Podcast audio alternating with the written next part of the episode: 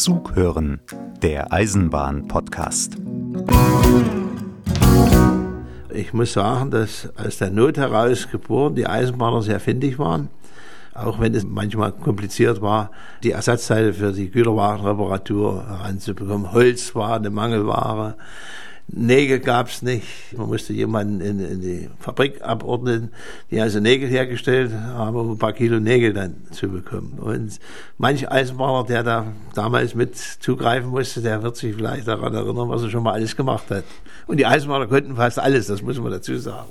Otto Meyer hat Eisenbahner Blut in den Adern. Der Thüringer ist Jahrgang 1940 und hat den größten Teil seines Lebens mit Bahnhöfen und mit Zügen zugebracht. Gelernt hat er im Bahnhof in Eisenach, sich dann hochgearbeitet bis zum Bahnhofsvorsteher, war dann zuständig für Güterverkehr in Westthüringen und organisierte schließlich im Auftrag des Landes Thüringen nach der Wende den Regionalverkehr. Mehr von Otto Meyer hören Sie gleich. Zum Beispiel, warum er die alten Fahrkarten auf Pappkarton, die kleinen Edmondsonschen Fahrkarten von früher, für gar nicht so altertümlich hält. Und damit herzlich willkommen zum Zughören Eisenbahn Podcast Nummer 6. Dazu begrüßt sie Markus Wetterauer. Europa Express. Unterwegs in anderen Ländern.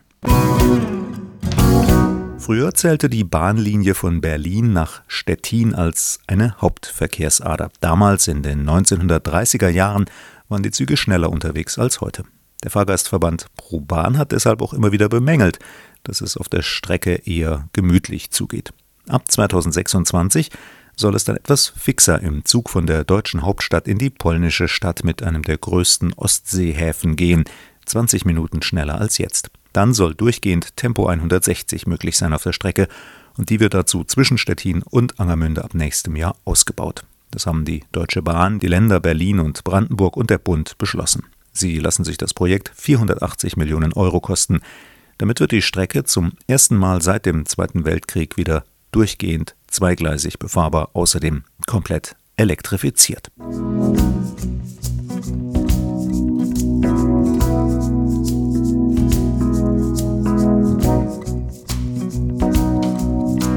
Bahnbuch. Lesestoff für und über Züge.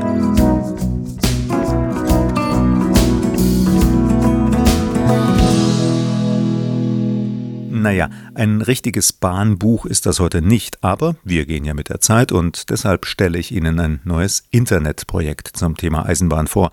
Ein elektronisches Buch sozusagen. Es heißt Eisenbahnlandschaft Tauber Franken und beschäftigt sich genau damit, mit dem Wechselspiel zwischen einer Landschaft und ihrer Eisenbahn. Initiiert und aufgebaut wurde das Projekt von Albert Herrenknecht, Jürgen Wohlfahrt und Dieter Thoma. Die Texte, Fotos und sonstigen Dokumente beschäftigen sich natürlich auch mit Technik und mit Zügen, aber es geht dabei um mehr, darum, was die Eisenbahn für die Region gebracht hat, für die Wirtschaft, für die Kultur, für die Gesellschaft. Und weil es um eine ländlich geprägte Gegend geht, geht es vor allem um Eisenbahnen und den ländlichen Raum und zum Beispiel darum, wie Strecken auf dem Land wiederbelebt werden können, also etwa wie das Zugangebot aussehen muss oder wie Bahnhöfe gestaltet werden müssen, damit sie wieder zum Zentrum eines kleinen Orts oder einer kleinen Stadt werden können. Etliche Texte gibt es schon auf der Seite, sie wächst stetig weiter und verspricht nicht nur den oft üblichen Blick in die Eisenbahngeschichte, sondern auch in die Eisenbahnzukunft auf dem Land eben. In diesem Fall im nördlichen Baden-Württemberg und nördlichen Bayern, entlang der Strecken Würzburg-Heilbronn, Würzburg-Heidelberg, Aschaffenburg-Kreilsheim und Seckach-Miltenberg. Schauen Sie mal rein im Internet unter eisenbahnlandschaft-tauber-franken.de. Bürgerbahn. Züge für Menschen. Sie gilt als echte Bürgerbahn und als das Rückgrat des Nahverkehrs in Wuppertal, die Schwebebahn. Und bisher galt sie auch als Symbol für Zuverlässigkeit und Sicherheit.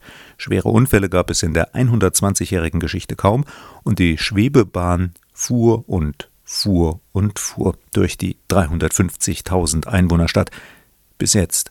Seit vier Jahren sind nämlich neue Bahnen unterwegs und seitdem häufen sich die Probleme. Eine Liste mit 200 Mängeln gibt es nach Angaben der Wuppertaler Stadtwerke. In diesem Jahr wurde es dann kritisch und zwar wegen des ungewöhnlichen Verschleißes an den Rädern. Der hat sich dann auch auf das Gerüst der Bahn ausgewirkt und die Folge Die Geschwindigkeit musste reduziert werden, die Bahnen schaffen auf ihrer Tour entlang der Wupper nur noch Tempo 40. Immer mehr Bahnen fallen ganz aus und müssen in die Werkstatt, und nach den Sommerferien fährt die Bahn deshalb nur noch samstags und sonntags, voraussichtlich ein ganzes Jahr lang. Bis dahin wollen die Stadtwerke die Probleme gewuppt haben. Gleichzeitig streiten die Betreiber auch juristisch mit dem Hersteller der neuen Wagen und bereiten eine Klage vor. Es geht offenbar um viel Geld, ziemlich viel Geld. Weniger Einnahmen durch die vielen Ausfälle, hohe Kosten für Reparaturen und Ersatzteile, Geld für Gutachten und die Folgekosten für die Schäden am Gerüst. Die Stadtwerke versichern aber, für die Fahrgäste bestand und besteht keine Gefahr, wenn sie mit der Schwebebahn durch Wuppertal fahren.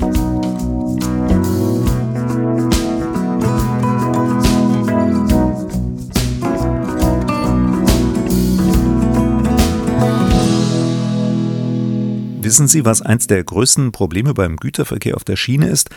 Das Kuppeln der einzelnen Wagen aneinander.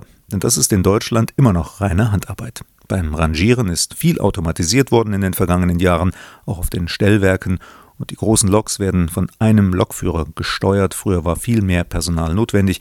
Aber das Kuppeln, das ist ein ziemlich mühsames und zeitaufwendiges Geschäft, bis die Kupplung sitzt und die Bremsleitungen verbunden sind. Dazu muss ein Rangierer bei jedem einzelnen Waggon von den langen Güterzügen unter den Puffern durchschlüpfen.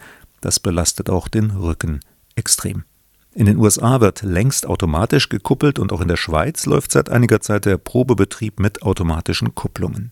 Fachleute der Allianz pro Schiene, der Lobby Gruppe für Schienen für Eisenbahnverkehr, die gehen davon aus, dass mit automatischen Kupplungen 20 Prozent Betriebskosten gespart werden könnten beim Güterverkehr. Zumindest wenn die automatischen Kupplungen flächendeckend eingesetzt würden. Das wäre dann ein ordentlicher Vorteil für die Schiene gegenüber dem Lkw. Wichtig wäre allerdings auch, dass eine solche automatische Kupplung europaweit kommt, denn Güterwagen sind ja kreuz und quer durch Europa unterwegs Wagen der Deutschen Bahn fahren dann zeitweise in Italien, italienische Güterwagen bis nach Schweden und schwedische auch in Polen. Da müssen alle Länder mitziehen, damit das Projekt wirklich zum Erfolg wird. Die Eisenbahnverbände haben sich dazu ein ehrgeiziges Ziel gesetzt. Bis 2030 soll es soweit sein. In zehn Jahren also. Und sechs bis zehn Milliarden Euro könnte das kosten. Damals war ich also erst 17 Jahre alt und durfte noch nicht im Betriebsdienst arbeiten. Und meine ersten Geschäfte bei der Bahn waren Fahrkarten verkaufen am Fahrkartenschalter. Damals noch Edmundsonische Fahrkarten, die heute schon der Geschichte angehören.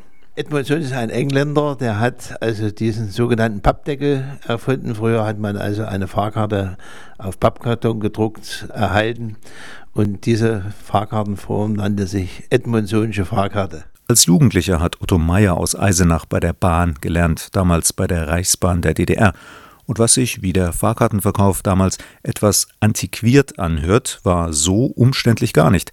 Denn eigentlich dauerte es damals nicht viel länger, eine Fahrkarte auszustellen als heute. Mit Internet, Automat, Handy oder Computer. Ich möchte sagen, das ging sogar schneller, weil die Fahrkarten in den gängigsten Verbindungen schon gedruckt waren und in einem riesen Fahrkartenschrank dann alphabetisch geordnet untergebracht waren. Und die modernere Form war dann schon, dass man also diese Fahrkarte mit einem Drucker hergestellt hat. Und das ging recht fix. Ich möchte sagen, wenn ich heute eine Fahrkarte kaufe bei dem elektronischen System von den Automaten gar nicht zu sprechen, dann dauert das doch recht lange, ehe man also dann seine Fahrkarte bekommt. Die ganze Geschichte von Otto Meyer hören Sie auf dem Eisenbahnhörbuch Zughören 3 mit Schienengeschichten aus Thüringen. Da erzählt er unter anderem, was Eisenbahner früher und heute unterscheidet und warum der LKW in der DDR nur ein Nischenprodukt war. Bestellen Sie das Hörbuch am besten gleich, portofrei unter www.zughören.de.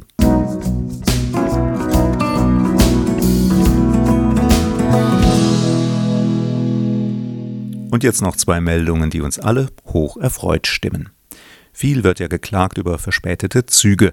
Deshalb lässt die neue Verspätungsstatistik der Deutschen Bahn aufhorchen. Fast 84 Prozent aller Fernzüge waren im ersten Halbjahr 2020 pünktlich unterwegs, so viele wie seit zwölf Jahren nicht mehr. Bahnchef Lutz führt das vor allem darauf zurück, dass viel investiert worden ist ins Schienennetz dass ähm, kaputte Züge zum Beispiel auch schneller repariert werden als bisher und dass die Baustellen, die vielen Baustellen im Bahnnetz besser gemanagt werden. Böse Zungen sagen, es hat vor allem mit Corona zu tun, nämlich damit, dass weniger Menschen mit dem Zug gefahren sind. Denn dadurch ging das Ein- und Aussteigen dann schneller, man musste nicht so oft auf verspätete Passagiere aus anderen Zügen warten und schon stieg eben die Pünktlichkeit. Wir wollen natürlich nicht, dass noch weniger Passagiere mit den Zügen fahren, damit die Züge noch pünktlicher werden, sondern lieber mehr Passagiere und trotzdem pünktliche Züge.